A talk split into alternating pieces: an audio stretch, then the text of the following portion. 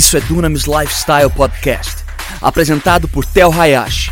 Seja naturalmente sobrenatural. Para você ficar por dentro de tudo que está rolando, siga nossos perfis no Instagram, arroba Hayashi e arroba Dunamis Movement. Conferência Dunamis 2019. Não fique de fora.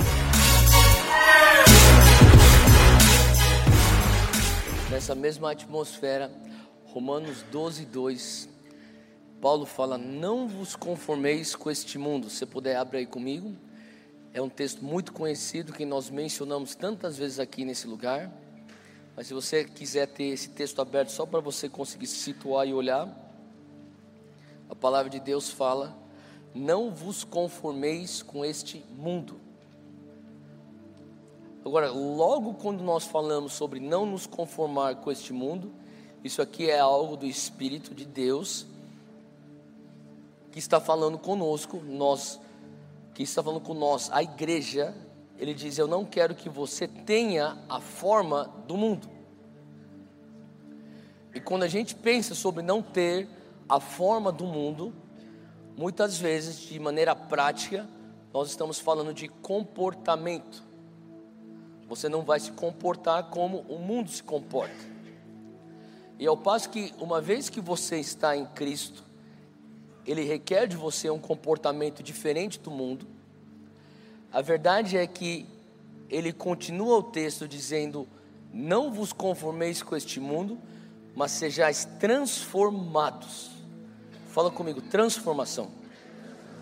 O objetivo de Deus aqui é transformação. Ele fala: Eu quero que você seja transformados para você não ter a forma do mundo. Se você não for transformado, você vai ter a forma do mundo.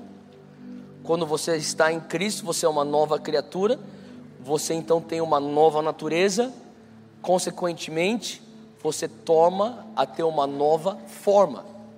A tua nova natureza te dá uma nova forma. O que significa que o objetivo final é transformação. E Paulo diz aí nesse texto: Mas sejais transformados pela renovação da vossa mente. Fala comigo, metanoia. A renovação da mente é metanoia, significa uma maneira diferente de pensar, é uma nova mentalidade, é uma renovação de pensamentos. Então, Paulo está falando, a tua transformação acontece quando você passa por metanoia. Para que, que você quer ser transformado? Ele continua no texto aí, Romanos 12, 2. Ele diz: Para que possais conhecer qual seja a boa, perfeita e agradável vontade de Deus para a tua vida. Em outras palavras, ele fala: se você quiser entender a minha vontade perfeita, boa e agradável para você, você precisa ser transformado. Para você ser transformado, você precisa passar por uma renovação da vossa mente. No processo de você fazer tudo isso, você nunca vai ter a forma do mundo. Agora, uma vez que nós entendemos que temos que ser pessoas que não nos conformamos com o mundo, muitas vezes a tendência humana, a minha tendência, a tua tendência, é nós focarmos no comportamento. Eu quero mudar meu comportamento. Não tem nada de errado você mudar teu comportamento. Mas a verdade é que a transformação sustentável, genuína, aquela que vai perdurar, não depende de mudança de comportamento, de acordo com esse texto, ela depende de uma mudança de mentalidade. Você pode ser uma pessoa que é bem determinada, então você muda o comportamento por um mês. Talvez você é muito disciplinado, você muda o teu comportamento por dois meses. Talvez você é extremamente disciplinado e muito santo. Talvez você consiga ficar por três meses com um novo comportamento. Mas a não ser que você chegue na raiz daquele comportamento que é a mentalidade, é a maneira como você enxerga Deus e você se enxerga. Se aquilo não mudar, aquela mudança de comportamento não será sustentável.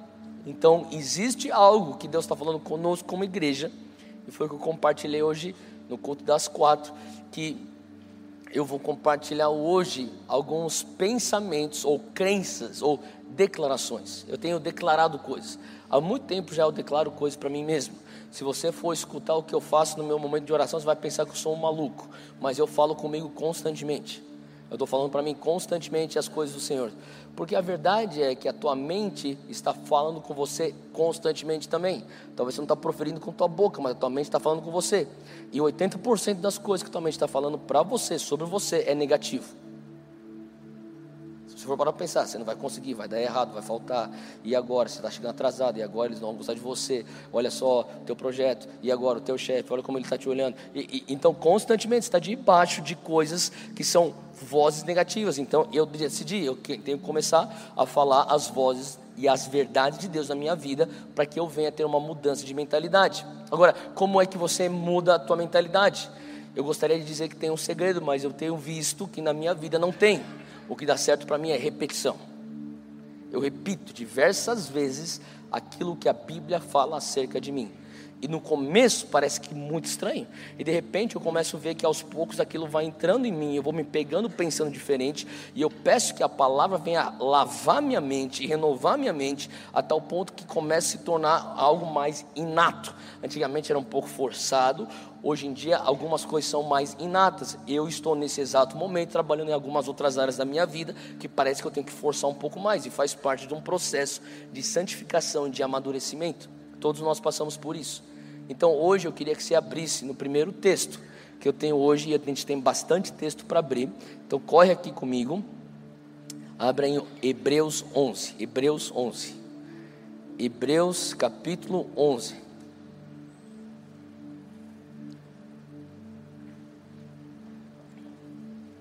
Hoje nós vamos fazer algumas declarações, mesmo ao longo da palavra, vou pedir para você repetir algumas coisas comigo.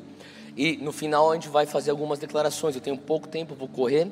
Acompanha comigo, tenho bastante textos que nem eu disse, mas a gente vai começar fazendo declarações, não para convencer outras pessoas. Às vezes você vai ter que fazer declarações para você se convencer. Faz sentido? Às vezes você passa tão rápido por um texto na palavra que você não deixou aquilo realmente permear quem você é no teu espírito. Então você tem que fazer declarações, repete, repete, repete, para aquilo começar a entrar em camadas até um pouco mais profunda, profundas no teu espírito. Agora, primeira coisa que a gente vai ler, Hebreus 11, é, versículo 3. Hebreus 11, versículo 3 diz assim: Pela fé entendemos que o universo foi formado pela palavra de Deus. Fala comigo, pela fé, eu entendo que Deus formou o universo. Agora, como é que você sabe que Deus formou o universo? Pela fé. Obviamente, se a gente for olhar até para os fatos científicos, você vai encontrar fatos científicos que Deus realmente criou o universo. Mas chega um determinado momento que você vai ter que também falar, pela fé eu creio. A palavra diz: pela fé eu entendo que o universo, tudo que eu vejo, foi formado pela palavra de Deus. Deus não formou, Deus não criou o mundo com sua mão. Deus não criou o mundo dando ordem aos seus anjos. Deus criou esse mundo pela palavra dele. A boca dele é o agente criador de tudo aquilo que você conhece como o mundo.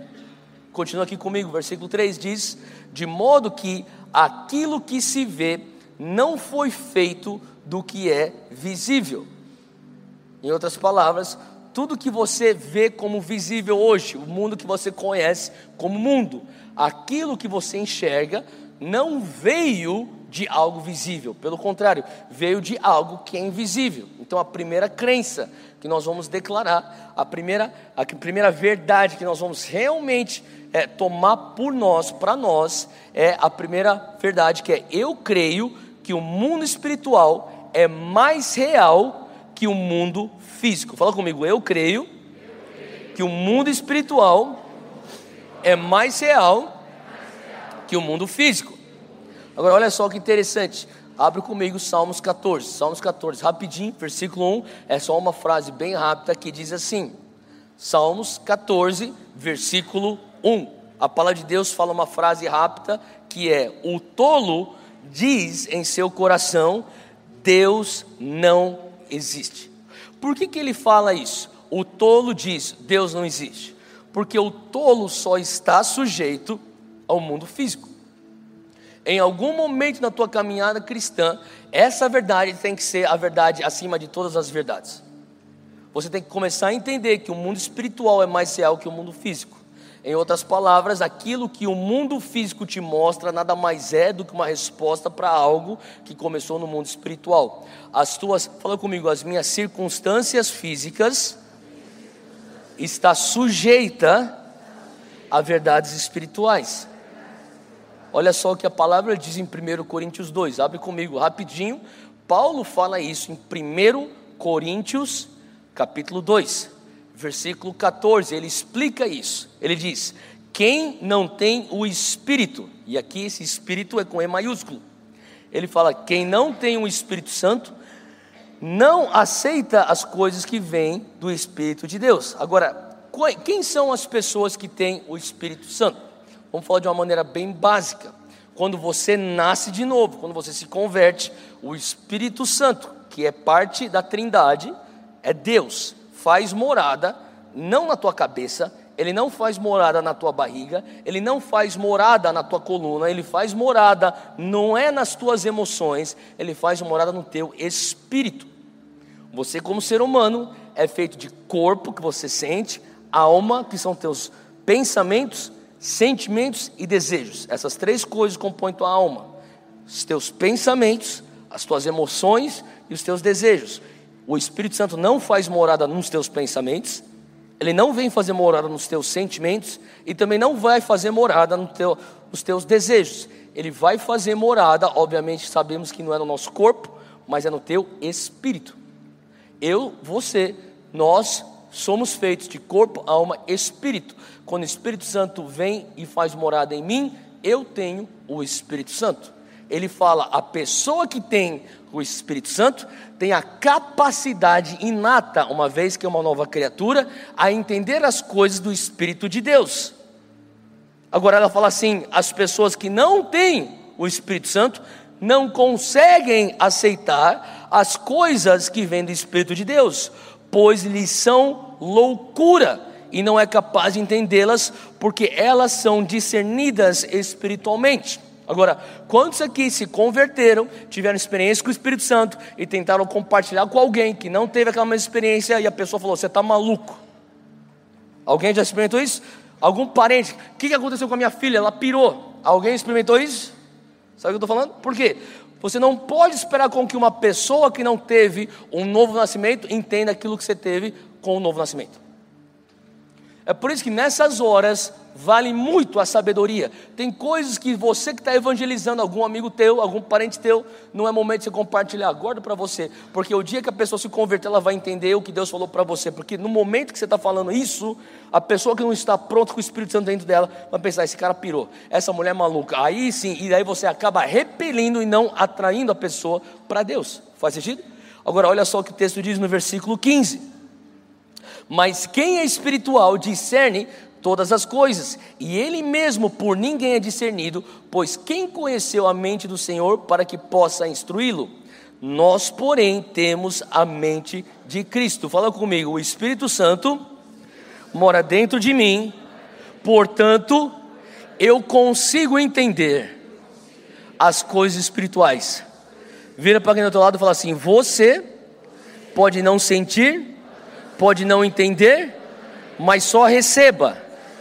Você tem a mente de Cristo. Amém? Se você já tem a mente de Cristo, é o momento de você começar a acessar a mente de Cristo.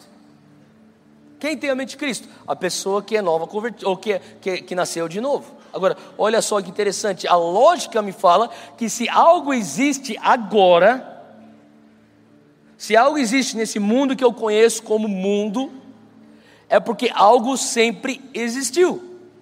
Porque algo não vem do nada, vem de algo. Agora, e se eu disser para você que esse algo não é algo, é alguém? É Deus. Ele é a origem de toda a matéria. Então, quando você entende Deus, você começa a entender Deus, ele vem, Deus é tudo. Agora é interessante que na versão no inglês de João, e no português é, ele traduz diferentemente, mas ele fala que Jesus é o Verbo. E o Verbo se fez carne. Agora, no inglês, no King James, fala que Jesus é a palavra, Jesus is the word. E a palavra, the word became flesh, ela se encarnou. Em outras palavras, o próprio Jesus é a palavra de Deus, é o verbo de Deus. Faz sentido? Então, o interessante é que quando você começa a entender que o mundo espiritual, ele dita o mundo físico. Agora, quais são os gatilhos do mundo espiritual? Palavras. Quando você profere coisas no mundo espiritual, ele materializa no mundo físico. Interessante porque você começa a é, entender que o que nada, repita comigo. Na verdade, é, repita comigo. Fala assim comigo: nada no reino vai acontecer sem antes ter tido uma declaração. Você deveria olhar para a tua vida hoje, em 2019, e você deveria fazer uma avaliação, entender que tudo que você está experimentando hoje é fruto direto de declarações que você fez no teu passado. Se você quer um futuro diferente, você tem que começar a declarar um futuro diferente. Porque são declarações que causam uma nova realidade no mundo físico. Quando você começa a trancar o teu quarto e você entrar em oração, no teu cantinho, no teu lugar de secreto de oração, você está buscando a face de Deus, você está orando, e de repente você começa com petições. Por que você começa com petição? Fala, Deus, venha a nós o teu reino. Lembra que a gente falou sobre isso? Semana passada? Você está pedindo, você está dando para ele uma permissão terrena para uma invasão celestial. Quando você está começando a fazer isso, você começa a ver o reino de Deus vindo para a terra. Mas chega um determinado momento também, onde a presença manifesta entra no teu quarto. Quem já experimentou isso? E a presença manifesta começa a entrar. Aquele momento não é mais momento de você fazer petição. É o momento de você começar a fazer declarações. A palavra de Deus fala lá em Gênesis 1, versículo é, 1 e 2, basicamente ele diz que a terra era sem forma e vazia, e o Espírito de Deus pairava sobre a face das águas. Versículo 3 diz que disse Deus: haja luz e houve. Quando você começa a entender isso, é o Espírito Santo pairando sobre uma situação, você declara a palavra de Deus, existe poder criativo, uma vez que a palavra de Deus, a verdade espiritual, vem em contato com o Espírito dele. Manifestação no físico. Jesus fazia isso. Jesus falava: o reino de Deus está aqui. As pessoas falam: aonde está o reino de Deus? A única coisa que eu vejo é o Império Romano. Não, o reino de Deus está aqui.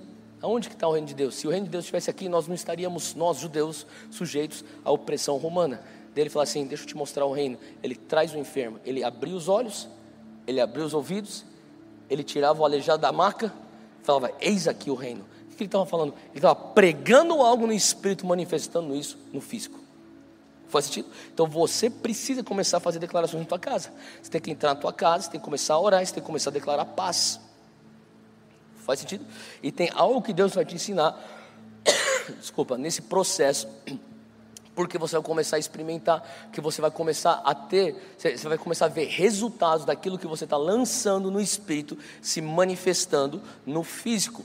Fala comigo, as minhas palavras são os gatilhos espirituais nessa semana, fala comigo, nessa semana, eu vou usar os meus gatilhos espirituais para trazer céu na terra, paz, justiça e alegria no Espírito Santo. Faz sentido? Você vai começar a declarar isso no teu trabalho, você vai declarar isso na tua família, você declara isso na tua sala de aula, começa a declarar, traz através das suas declarações. Você pode pensar, mas tem mas que coisa de maluco. A única coisa que eu vejo é conflito. Agora você tem uma escolha. Se você acredita que aquilo que você vê é maior do que aquilo que é espiritual, você vai ficar só reagindo às circunstâncias terrenas. Eu quero te desafiar a não reagir às circunstâncias terrenas. Eu quero te desafiar a você responder ao mundo espiritual. Entra num lugar e começa a pedir, Espírito Santo, me dá a leitura da atmosfera espiritual. Faça esses exercícios semana. É o que eu faço muitas vezes. Às vezes eu vou para um lugar e eu começo a sentir o lugar. Especialmente quando eu vou para um país novo e eu tenho que ministrar naquele lugar. Às vezes a primeira coisa que eu faço, se alguém está me dirigindo, eu falo, só dá uma volta aí, fica dando uma, dá uma volta. E eu fico no carro, abaixo a janela e fico, chora, Fico orando em espírito. Eu estou sentindo a atmosfera. Tem umas coisas que eu sinto, especialmente quando eu vou para países é, muçulmanos. Assim que eu piso, eu sinto uma opressão. É como se alguém se tivesse uma, um espírito falando: quem é você para pisar nesse lugar? Aqui já tem dono. E daí, daquele lugar, eu falo: eu não vou reagir a isso. Eu vou responder a verdade espiritual. Eu sou mais do que vencedor. Por isso que eu estou aqui. Eu já tenho autoridade e poder para ser testemunha de Cristo em Jerusalém, Judéia, Samaria, até os confins da terra. Eu tenho autoridade para estar aqui. Eu vou expandir o reino de Deus aqui. Então eu começo a declarar aquilo, porque eu entendo que eu tenho que responder a uma verdade espiritual e não só re reagir àquilo que eu estou vendo no mundo físico. Então, quando você entra, talvez no teu trabalho, e você sente que existe uma tensão no ar, começa a declarar o reino de Deus naquele lugar. Então, não comece. Antes de você reagir, para. Toma controle e fala: o que está acontecendo aqui? Faz sentido? Você é um crente maduro. Você não vai ficar só reagindo. reagindo. Você vai parar e perguntar: o que está acontecendo no espírito? Você vai responder com aquilo que você está discernindo no mundo espiritual. Agora, essa é a primeira declaração que nós vamos fazer. A segunda declaração, fala comigo: eu creio em todas as promessas de Deus sobre a minha vida. Você acredita nisso? Tem promessas que é para a igreja. Ou melhor, deixa eu voltar para trás. Tem promessas que é para o mundo. Tem promessas que é para o Brasil.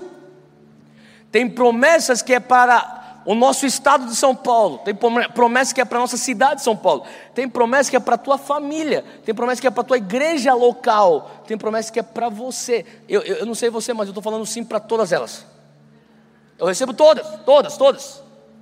Agora eu estou também discernindo as promessas que Deus está falando para nós como um todo, eu digo sim, mas também tem promessas que são específicas para mim, que eu digo sim, e eu vou crer nelas. E olha só que interessante, queria que você abrisse comigo nesse texto de Hebreus 10.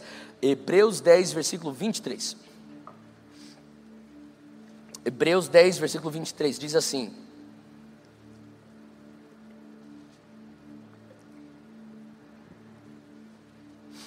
apeguemos-nos com firmeza. Todo mundo achou? Hebreus 10, 23. Apeguemos-nos com firmeza à esperança que professamos, pois aquele que prometeu é fiel. Pense um pouquinho comigo aqui no versículo 23, diz assim: apeguemos-nos com firmeza. Ele não está falando para você ter uma atitude de, ah, amém, eu recebo, eu recebo. Não é isso que ele está falando. Não tem nada de errado você estar tá num descanso do Senhor recebendo, mas o que ele está falando aqui é, é, diferente. Não é uma coisa passiva, é uma coisa ativa. Ele está falando assim: ó, você vai se apegar com firmeza. Existe uma certa intencionalidade da tua parte quando você vai pegar algo com firmeza, com força. Estamos falando aqui de agressividade. Fala comigo, agressividade. Algumas pessoas têm que ter isso quebrado na tua cabeça. Parece que a palavra agressividade é uma coisa não cristã na tua cabeça, porque a única coisa que você tem de ideia de, de, que quer ser crente é você ser um cara sonso, tipo, ah, isso, toma vantagem de mim, isso, me dá um tapa na cara. Não é isso ser crente. Aqui existe, eu não vejo Jesus sendo assim. Eu vejo um Jesus que entrou no templo, virou a mesa, deu uma surra em todo mundo que estava defraudando o lugar santo. Eu vejo um Paulo que era extremamente agressivo e intencional na busca do propósito dele. Vejo Pedro da mesma maneira. Então, às vezes, você tem que tirar essa mentira de religião na tua cabeça, que você, para ser um cara santo, você tem que ser um sonso. Não, você vai ter que ser agressivo muitas vezes. E ele fala assim: você vai ter que ser agressivo, se apegar com firmeza. Por que você vai ter que ser uma pessoa que se apega com firmeza? E a imagem que eu tenho de alguém que se apega com firmeza é que Deus quer te fazer como um pitbull espiritual. O que, que é um pitbull? Pitbull, esse animal, ele pega, quando ele pega a bocada dele, ele não solta. Tem gente que ah, eu vou, eu vou agarrar as promessas de Deus. Uma semana não aconteceu, acho que Deus esqueceu de mim. Você não é um pitbull espiritual. O pitbull espiritual fica lá uma semana, duas semanas, três semanas, quatro meses em jejum. Se não acontecer um ano, se não acontecer cinco anos, eu continuo crendo. Se não acontecer uma década, eu continuo crendo. Se não acontecer, talvez eu nunca veja, mas eu vou morrer acreditando, me apegando nisso. E quem sabe os meus filhos e os meus netos vão viver isso. Você tem que ter isso dentro de você, essa agressividade. Agora, de onde vem essa agressividade? O texto está dizendo: apeguemos-nos com firmeza à esperança que professamos. O que é a esperança que você professa? Deus falou que vai fazer isso. Isso é a, prof, a experiência que professa. Eu espero Deus fazer isso porque Ele falou para mim que vai fazer isso. Você tem esperança em algo que você escutou de Deus, são promessas. Fala comigo, profecias.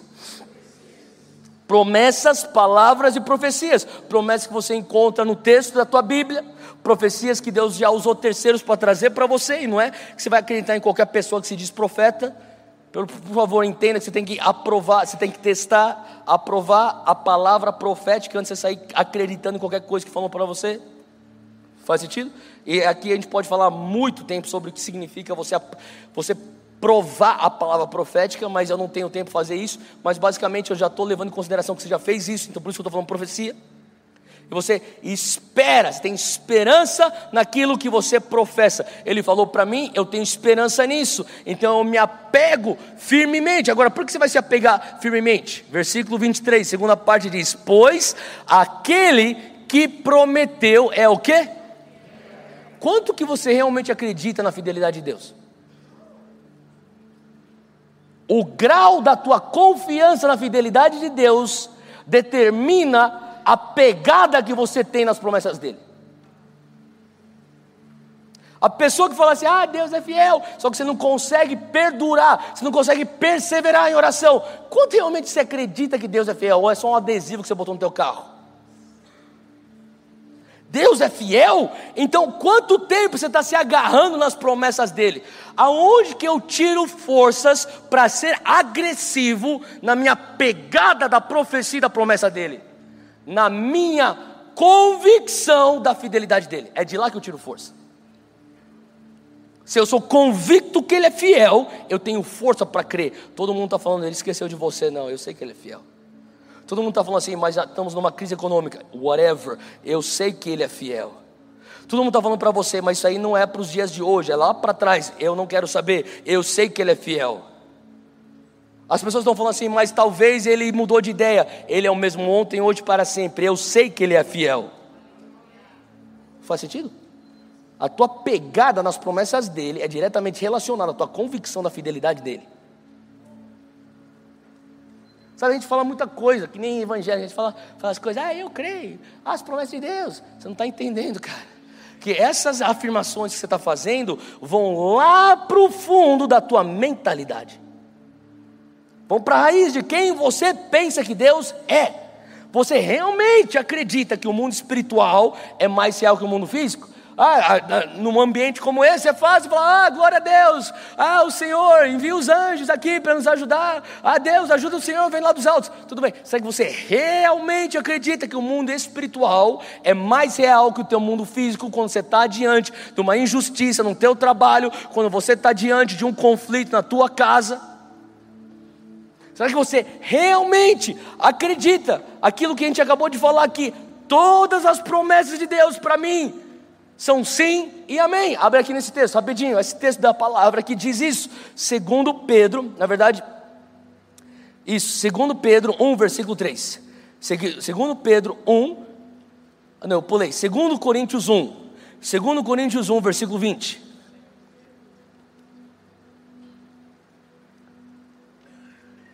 Segundo Coríntios 1, versículo 20, diz assim: porque todas quantas promessas há de Deus são nele, sim, fala comigo, dentro dele, eu estou escondido. Se você é uma nova criatura, você está escondido dentro dele, a palavra já nos diz isso. Se você está nele, as promessas dele são sim, e por ele o amém, para a glória de Deus por nós. Então, tudo que você tem como promessa, uma vez que você está em Jesus, a palavra de Deus fala sim, luz verde, e amém, assim seja. Deus, e essa palavra, você está dentro dele? Estou dentro dele. Então, luz verde, assim seja, amém. Deus, e essa profecia? Você está dentro dele? Eu estou dentro dele. Então, sim, e a luz verde é sim, e o amém é o assim seja. Se você está nele, Todas as promessas são sim e amém. Segundo Pedro 1, abre comigo, segundo Pedro 1, versículo 3, diz assim: Visto como o seu divino poder nos deu tudo o que diz respeito à vida e piedade. O poder de Deus me deu tudo o que eu preciso para vida e piedade. Piedade tem a ver com a divindade, a natureza dele. pelo conhecimento daquele que nos chamou por sua glória e virtude. Versículo 4. Pelas quais, olha só isso aqui, pelas quais ele nos tem dado grandíssimas e preciosas promessas, para que por elas fiquei particip, fiqueis participantes da natureza divina, havendo escapado da corrupção que pela concupiscência há no mundo. Fala comigo, em Jesus eu recebo através do poder de Deus, tudo que eu preciso para a vida, tudo que eu preciso para piedade, eu recebo nele grandíssimas e preciosas promessas. Você tem fé nisso? Isso é Bíblia que você está declarando. Você começar a meditar em cima disso, o Senhor vai começar a falar com você. Olha só, abre comigo 1 Timóteo 1, versículo 18. 1 Timóteo 1, versículo 18. Então você tem promessas de Deus. Glória a Deus por isso. Tem profecias de Deus. E quando eu falo sobre você crer em todas as promessas, eu obviamente estou falando você crer na palavra escrita, a tua Bíblia.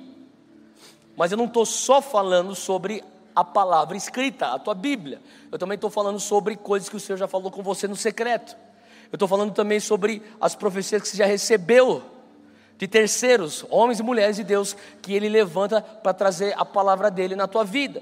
Em 1 Timóteo 1, versículo 18, é justamente das profecias que Paulo está falando acerca, acerca delas para Timóteo. Ele não está falando sobre Bíblia, ele está falando sobre profecias. E nós somos uma igreja que nós acreditamos em profecias e no profético. A palavra fala em Timóteo 1:18. Timóteo, meu filho, eu dou-lhe esta instrução. Segundo as profecias já proferidas a seu respeito, segundo não os trechos bíblicos que dizem respeito a você. Não, segundo as profecias já proferidas a seu respeito, para que seguindo-as você combata o bom combate. Então, deixa eu falar uma coisa. Eu vejo na minha vida hoje,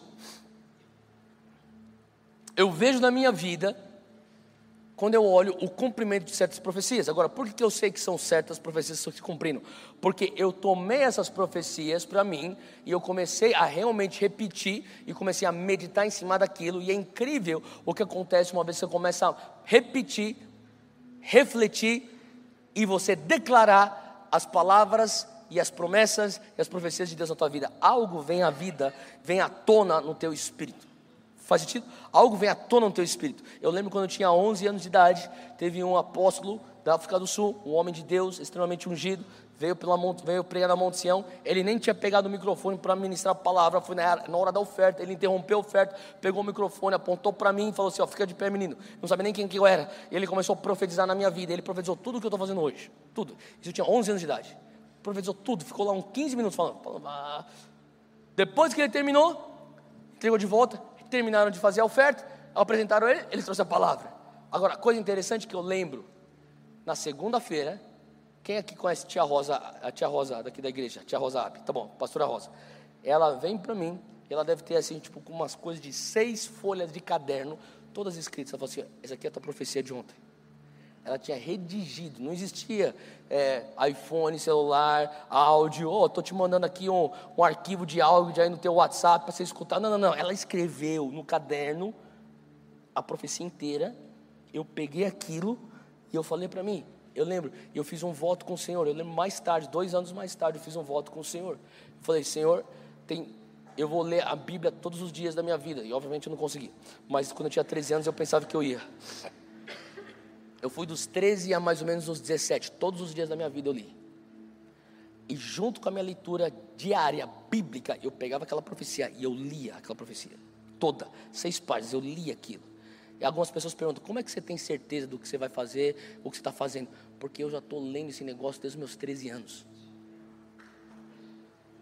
Esse negócio está formando vida dentro de mim desde os 13 anos. Tem, tem pessoas que falam assim: Theo, sabe o que você é? Você é um homem de Deus, olha para isso. E eu falo: Amém, amém. Na minha cabeça eu falava: já sabia desde os meus 13. Porque o Senhor já usou profecias. Por isso, não despreze as profecias. Tem gente aqui, sabe, esse ambiente profético que nós temos, às vezes é tanta abundância da palavra profética de Deus, que começa a gerar uma leviandade. Ah, mais uma, mais uma, mais uma.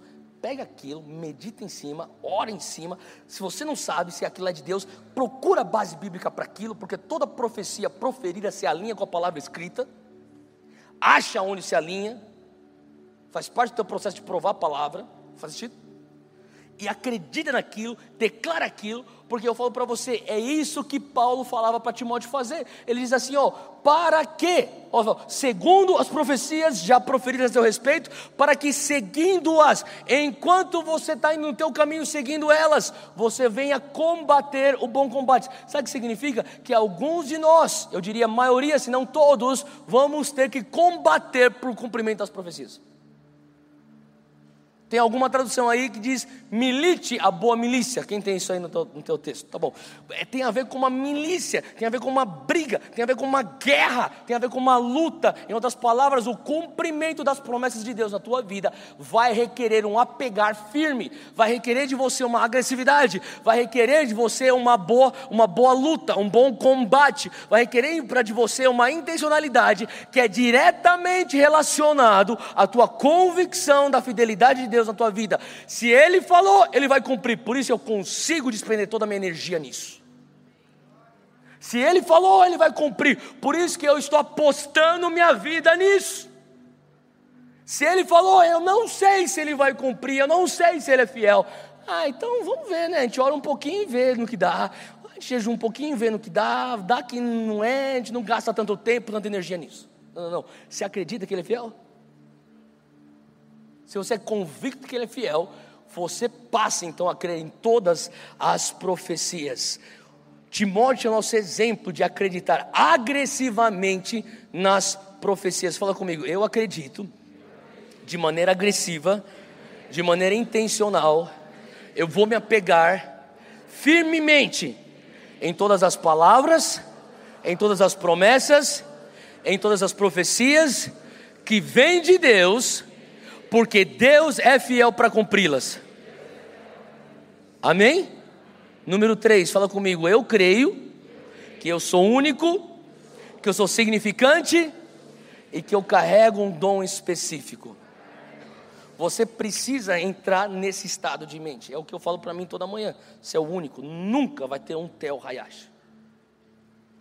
Eu sou único. Você é o único. Nunca vai ter alguém que consegue fazer aquilo que você faz do jeito que você faz. Ninguém consegue operar na graça que Deus te deu para fazer do jeito que você faz. Você é único. Você é especial, você é significante, você carrega o nome de Deus, porque ninguém vai conseguir fazer aquilo que só você consegue fazer. Como que eu sei disso? Porque a Bíblia fala isso sobre nós. Abre aí comigo Romanos 12, versículo 4, até o começo do versículo 6. Paulo fala lá em Romanos 12 diz: Assim como cada um de nós tem um corpo com muitos membros, e esses membros não exercem todo, todos a mesma função, versículo 5, assim também em Cristo, nós que somos muitos, formamos um corpo, e cada membro está ligado a todos os outros. Temos diferentes dons de acordo com a graça que nos foi dada. Fala comigo, eu tenho um dom que é específico, que é único, de acordo com aquilo que Deus me deu. Eu sou único e eu pertenço ao corpo de Cristo. Você é uma peça no corpo de Cristo. Nunca vai ter uma narina direita que respira que nem você. É essa narina direita. Faz o que eu estou falando? O dedinho da mão esquerda é você. Ninguém vai fazer o que você faz. Em outras palavras, você tem que se sentir confortável. E também tem uma outra mentira religiosa, que você não pode se sentir bem com você mesmo, que você não pode se orgulhar daquilo que Deus te deu ou dos dons. Cara, isso aí é um bando de baboseira, é uma mentira do diabo para te manter apático e te manter fora do jogo porque ele tem medo quando você consegue entrar na revelação de quem você é em Cristo. Porque quando você entra na revelação de quem você é em Cristo, você vai ser extremamente efetivo e você vai causar danos nas obras do diabo. Então você precisa entender, você tem que se sentir confortável na tua própria pele com teus próprios dons. Eu sou uma pessoa única, eu sou especial, eu sou significante. Ele me dotou para um propósito específico. Ninguém vai passar nessa terra para exercer o cumprimento do propósito que ele já deixou predeterminado para que eu venha fazer. Só você consegue fazer isso. Isso deve te pôr então num momento de urgência, num estado de mente que você fala: Deus, eu preciso fazer isso. E olha só, quanto mais cedo, quanto mais rápido você entender isso, mais os dons que Deus te deu vão manifestar através de você. Tem gente que fala assim, Theo, mas eu não tenho visto muitos dons. É, é que você tem tanto medo que o pouco de revelação dos dons que você tem, você não exerce, então aquilo não consegue desenvolver. Sabe por quê? Porque existe um princípio no reino de Deus. Se você for fiel com pouco, sobre muito te colocarei. Você está esperando com que Deus venha sair do céu aparecer na tua cara e te convencer que você consegue fazer muito com ele. Eu, não, não, não. Você tem que entender que você tem um dom. Talvez na tua maneira de enxergar é pequeno, mas enxerga aquilo, seja fiel com aquele pequeno dom. Se você for fiel com aquilo, Deus fala sobre muito, eu te colocarei. Quanto mais você acreditar no dom que Deus pôs dentro de você, quanto mais você acreditar naquilo que Ele pôs como um, uma, uma graça específica tua, mais aquilo vai começar a se manifestar, você vai começar a ver que você vai empoderar.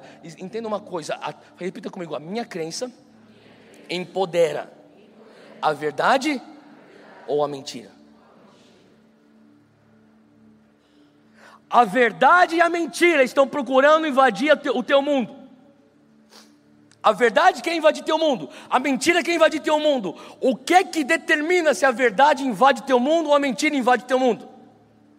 Tanto a verdade como a mentira carecem de empoderamento. Empoderamento vem por meio de fé. Você escolhe quem você quer empoderar. Você quer empoderar a verdade ou você quer empoderar a mentira? Ah, eu não sou nada. Ah, minha mãe se divorciou, minha avó também se divorciou. Ah, as minhas tias estão divorciadas. Ei, quem sou eu para tentar e procurar um marido para eu casar? Tá louco. Vai acontecer a mesma coisa. Você está empoderando uma mentira. Ah, eu não quero ter filho, porque eu não sei se eu vou ser bom pai. Ah, eu nunca tive bom pai, meu pai também não teve bom pai. Você está empoderando uma mentira. Tudo posso naquele que me fortalece. É Ele que vai quebrar a maldição hereditária na minha vida. É Ele que escreve uma nova história. Estou empoderando a verdade na minha vida. Faz sentido? Então quem que você vai empoderar? A mentira ou a verdade? Estão esperando uma parceria. A mentira ou a verdade precisam de um parceiro para chegar na tua terra. A parceria vem por meio de fé. Assim como a graça de Deus chegou para você mediante a fé, a verdade de Deus vai chegar com o poder dela mediante a fé. A mentira do diabo chega para você também mediante a fé. Você pode acreditar no diabo e nas mentiras deles, ou você pode acreditar que você nasceu com um dom específico. Você nasceu para ser parte de um corpo incrível chamado a igreja. Mas dentro da igreja tem uma função que você tem que cumprir. E essa função que você tem que cumprir, ela é única e só você consegue cumprir. E você talvez está pensando, Théo, mas como que eu vou cumprir esse negócio se eu nunca vou pegar um microfone e pregar? Eu não tenham esse dom, porque não é só pregando pelo microfone que se exerce o dom. Isso aqui é 5% da maneira de você servir a Deus. Você vai servir a Deus com o teu dom, na tua área científica de medicina, você vai servir a Deus com teu dom, com na, na, área dos negócios, você que é um bom networker, você que conhece pessoas e você é aquele construtor de pontes, você tem esse dom que é único teu, você que sabe aconselhar, escutar, diagnosticar o problema, você é um bom psicólogo, você tem esse dom, exerce esse dom. Você que consegue pegar uma coisa complexa e tem uma boa didática e passa conhecimento, você é um educador, você é uma professora, exerça o teu dom. Deus te dotou alguma coisa que é única, você é significante. Quanto mais rápido você perceber isso, mais haverá aumento na manifestação de dom de Deus na tua vida. Fala comigo, eu creio que eu sou único. Eu carrego algo que é significante eu carrego dons que são específicos. Ninguém vai conseguir fazer o que eu faço, do jeito que eu faço, com a graça que eu tenho. Você crê nisso? Você precisa fazer essas declarações. Você tem que entrar para trabalhar com isso na tua cabeça. Número 4, fala comigo, eu creio que eu tenho a solução, que eu tenho os recursos para todas as circunstâncias. Talvez os recursos não estão na tua conta bancária. Talvez os recursos não estão na tua carteira. Talvez a solução não está na tua mente, nem no teu bloco de notas no teu telefone. Mas você sabe quem tem. E você sabendo quem tem, te põe na frente de qualquer outro tipo de pessoa que não tem acesso a esse conhecimento. Abre aí comigo, Tiago 1, versículo 5. Tiago, capítulo 1, versículo 5. Diz assim: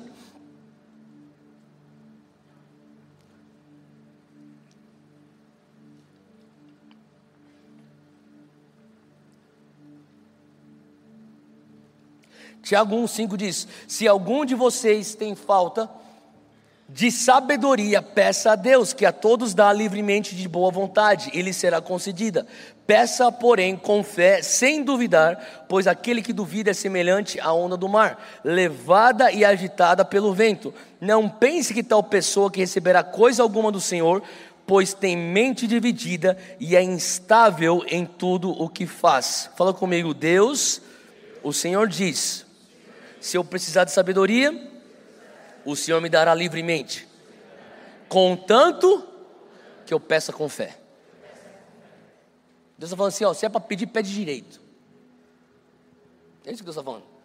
Não vem pedir, Deus, por favor, pelo amor de Deus. Você, você se desespera pelo amor de Deus, só que você não tem fé em Deus.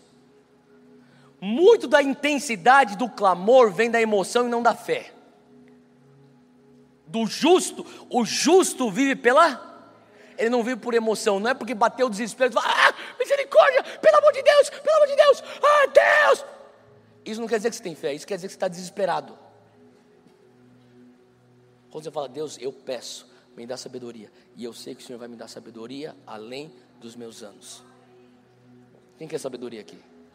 Peça a Deus agora, repita comigo, Senhor Deus, o Senhor é dono de toda a sabedoria. Eu peço agora que o Senhor me dê uma abundância de sabedoria. Eu quero ter sabedoria, além dos meus anos, em nome de Jesus. Você crê nisso? Você crê nisso? É uma oração que eu tenho feito faz muito tempo. Faz muito tempo eu tenho falado, Senhor Deus, me dá sabedoria além dos meus anos. Eu quero ter tanta sabedoria Sabe, eu comecei a entender desde pequeno. Minha mãe falava para mim: quando Deus um dia aparecer na tua frente, perguntar o que você quer, nunca peça ouro, nunca peça prata, peça sabedoria. Se Deus um dia, se um anjo aparecer na tua frente, minha mãe me falava, eu tinha seis anos de idade, o que você tem que pedir? Sabedoria. Eu falei, mãe, eu quero pedir Lego. Não, peça sabedoria.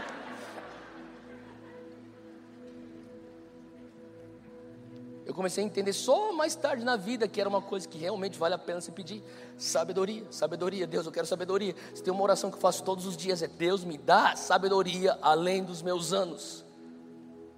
Eu tenho orado e falado assim, Deus, eu quero que quando uma pessoa escute eu falar, que ela venha pensar, mas você é tão novinho, como que você consegue falar uma coisa dessa? Porque eu pedi sabedoria além dos meus anos. Então eu quero soar como um homem velho. Faz sentido? E eu boto a mão na cabeça dos meus dois filhos e oro isso todas as noites por eles. Vocês vão ter sabedoria além dos seus anos. Eu declaro sobre a vida dos meus filhos todas as noites que eu estou em casa. Eu declaro e eu falo para eles: eu declaro o temor de Deus, o princípio da sabedoria. Você não vai conseguir achar prazer fora da vontade de Deus. Eu tenho falado, porque eu, eu realmente creio. Quando as pessoas falam, uau, Theo, que coisa louca, quanta sabedoria. Eu, eu não vou ser arrogante e falar assim, ah, é lógico. Não, mas dentro de mim eu sei. Sabe por que eu sei? Porque eu pedi com fé. Se eu pedir com fé, eu tinha que saber que vai acontecer. Então eu sei que essa é a reação natural das pessoas. Uau, mas muita sabedoria. Eu falei, glórias a Deus. Eu pedi, Deus me deu. Você tem que ter essa sabedoria dentro de você, de saber pedir sabedoria. É que coisa louca, cara. Deus te dá um pouquinho de sabedoria, o que você vai fazer com isso? Você vai pedir mais sabedoria.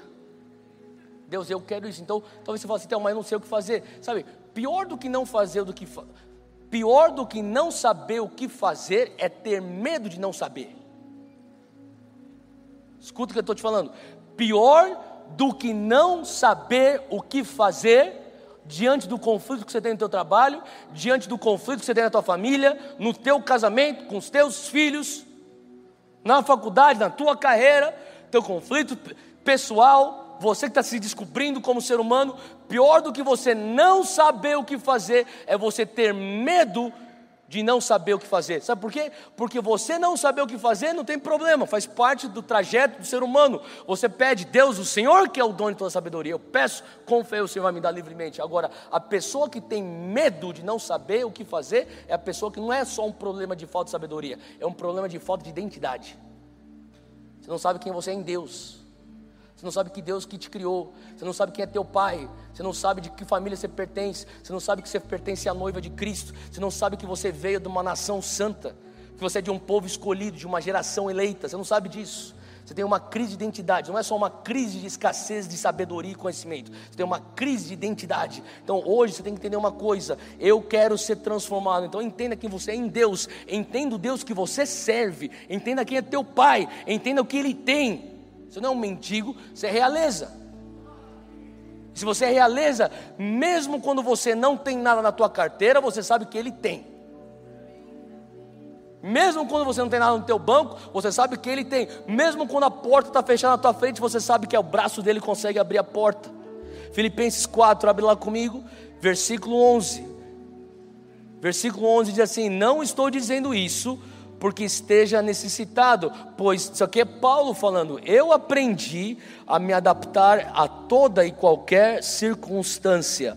Eu sei o que é passar necessidade e eu sei o que é ter fartura. Eu aprendi o segredo de viver contente em toda e qualquer situação. Seja eu bem alimentado, seja eu com fome, tendo muito ou passando necessidade você consegue orar e declarar, versículo 13, todo mundo junto, em uma só voz? Um, dois, três, vai. Tudo. Deus quer nos fazer bem-sucedido internamente, mesmo aparentando ou não aparentando ser bem-sucedido externamente. Esse é o segredo de Deus. Porque Deus quer construir tudo de dentro para fora. O mundo vai falar para você: ostenta, ostenta, ostenta. Pegou um pouquinho de dinheiro, compra um tênis maneiro, bota, bota num carro, põe uma casa. Está tudo cheio de dívida, só que por fora você parece sucesso. Você é um fracasso. A maneira do reino, ele constrói de dentro para fora. Ele fala: Olha, eu com, com pouco para comer, com muito para correr. Eu estou bem. Ele é bem sucedido. Porque bem-sucedido não é algo material para se ter, bem-sucedido é um estado de espírito. Quanto antes nós conseguirmos chegar nesse lugar, você vai conseguir estar num lugar onde as coisas não te têm, você sempre tem as coisas. A pessoa que sempre tem as coisas e nunca permite com que as coisas te tenham, Deus consegue te confiar às vezes com bastante, às vezes com pouco porque ele sabe isso não muda o bom sucesso que você é por dentro. Você é construído de dentro para fora. O, o sucesso não é o que você tem, é um estado de ser. Filipenses 4, versículo 19. Olha só o que ele continua dizendo. 4, 19. Pula lá para baixo para o versículo 19.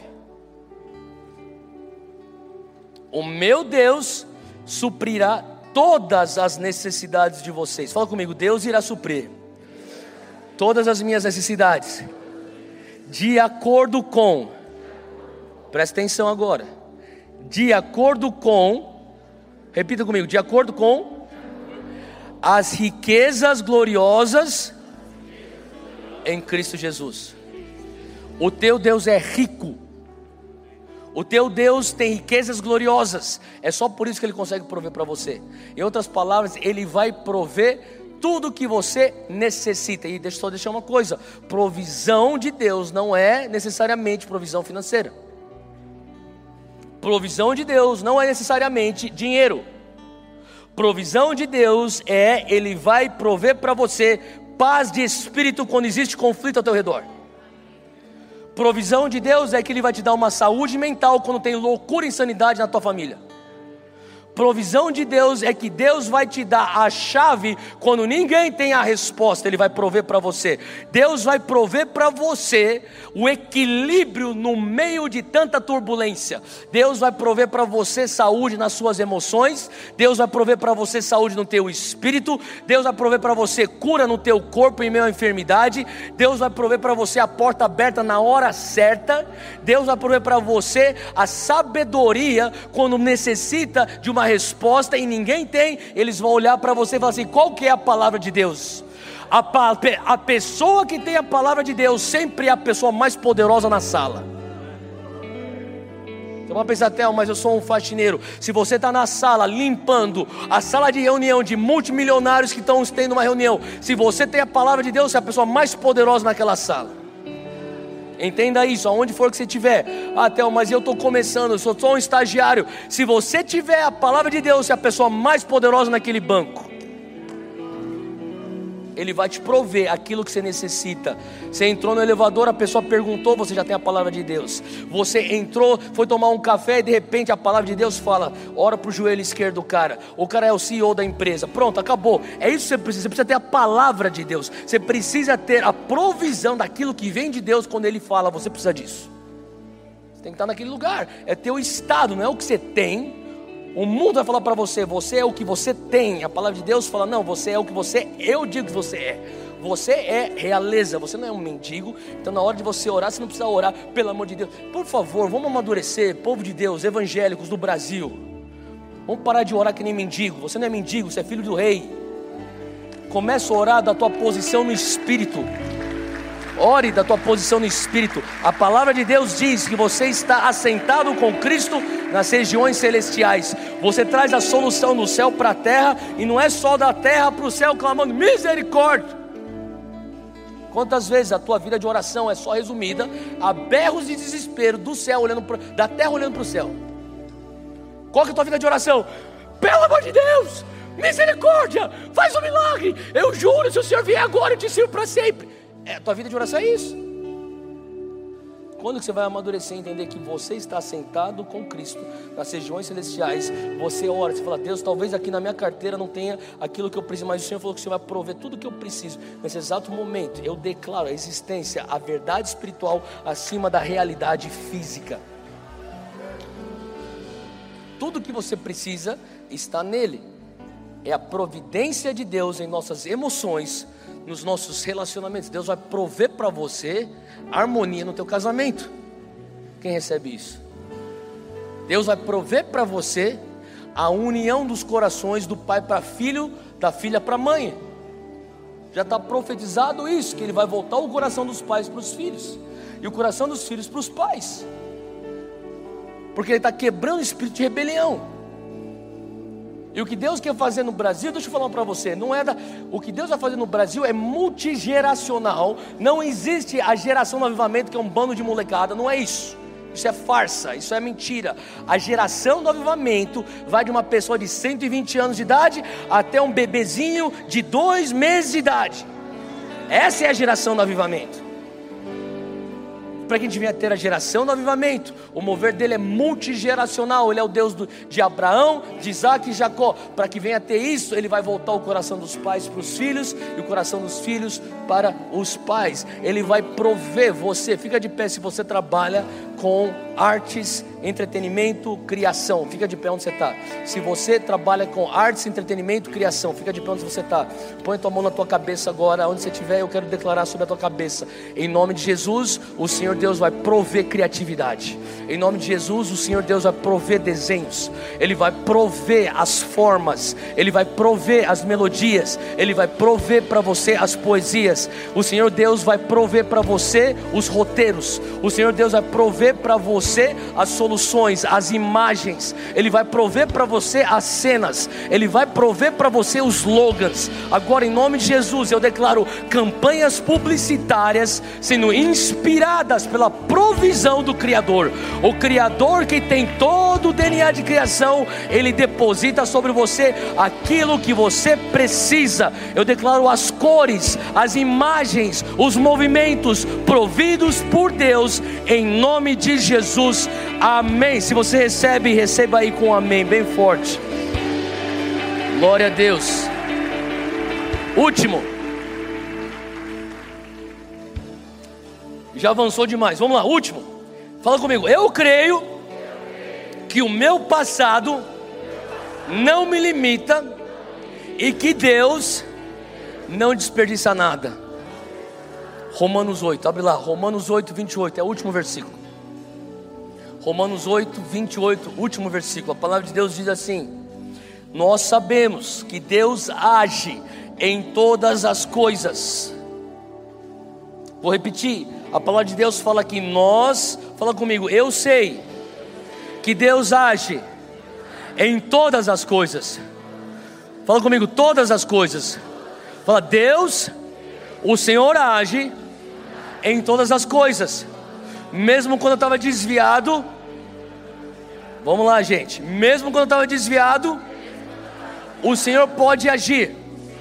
Mesmo quando eu não te conhecia, o Senhor estava agindo. O Senhor aproveita. O Senhor não desperdiça. O Senhor usa o meu passado para me preparar para o futuro. O Senhor, com tua graça, recalculou a minha rota, mesmo quando eu me desviei, mas o Senhor aproveitou para que eu venha usar tudo que eu aprendi para a construção do meu futuro. Olha assim, olha que ele diz: para o bem daqueles que o amam. Quem ama Deus aqui? Ele vai usar tudo que você passou, dos que foram chamados de acordo com o seu propósito. Quem foi chamado no propósito de Deus?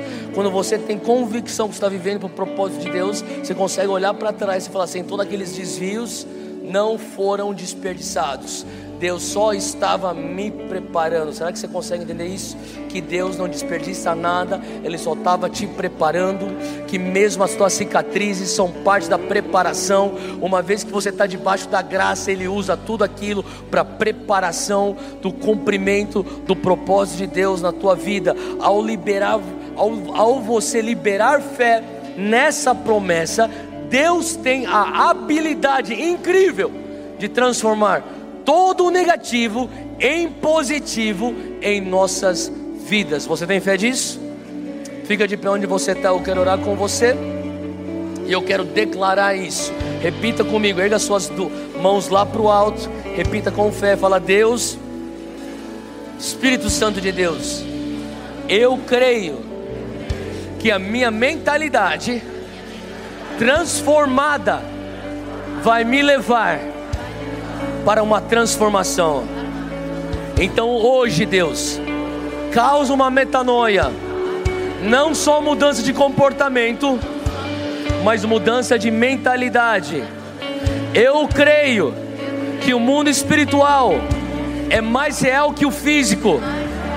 Por isso eu sei que as coisas espirituais são discernidas espiritualmente e para que eu venha entender isso, o Senhor me deu a mente de Cristo. Eu tenho a mente de Cristo. Nada no reino acontece sem declaração. Essa semana eu vou usar minhas palavras para serem os gatilhos espirituais, para causarem a invasão do teu reino na minha vida eu creio em todas as tuas promessas para mim. Eu me apego nelas com firmeza. Eu combato o bom combate por todas as profecias, porque eu sei que aquele que prometeu é fiel para cumprir. Eu creio que eu sou único, que eu carrego algo significante que eu tenho dons específicos. Eu pertenço a um corpo, mas eu sou um membro único. E eu sou um dom para essa terra. Eu entendo isso e eu verei uma maior manifestação desses dons através da minha vida. Eu creio que eu tenho a solução e eu tenho todos os recursos para todas as circunstâncias, uma vez que eu estou em Ti. Eu sei que o Senhor vai me dar sabedoria, se eu pedir com fé. Eu sei que o Senhor vai prover para mim tudo que eu preciso, porque sucesso não é algo que eu tenho materialmente, é um estado de espírito que o Senhor está me posicionando a estar. Eu recebo isso por fé. Eu sei que o Senhor irá prover nas minhas emoções, nos meus relacionamentos, com a criatividade e com todo o suprimento espiritual. Eu creio que o meu passado não me define. O que me define é tua verdade sobre mim. O que me define é o destino que o Senhor já apontou. O Senhor não desperdiça o meu passado, o Senhor só me prepara para o futuro. A tua graça se aperfeiçoa na minha fraqueza. Então agora eu digo sim e amém para todas as tuas promessas. Sim e amém para todas as tuas promessas. Sim e amém para todas as suas promessas. Sim e amém para todas as suas promessas. Se você crê nisso, dá uma salva de palmas para Jesus. Toma isso por fé. Por fé, toma isso. Por fé, toma isso. No Espírito agarra isso. Aonde você estiver agora, receba isso. Por fé, se você precisa de algo, você não recebeu. Levante suas duas mãos. Só fala, Deus, eu estou tomando por fé. Agarra, puxa isso, puxa isso, puxa isso. Puxa isso por fé. Eu tomo. E põe isso no teu espírito agora. Se você precisa de oração específica, a equipe está aqui para ministrar a tua vida, para orar por você. Se você já recebeu tudo que você tinha que receber, vá lá e muda o mundo. Segunda-feira começa a tua missão. Deus te abençoe e tenha uma ótima semana.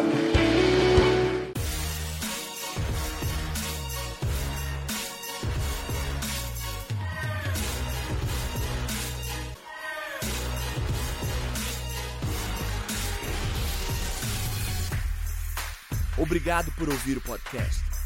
Siga o podcast para receber as últimas atualizações e compartilhe com um amigo essa mensagem.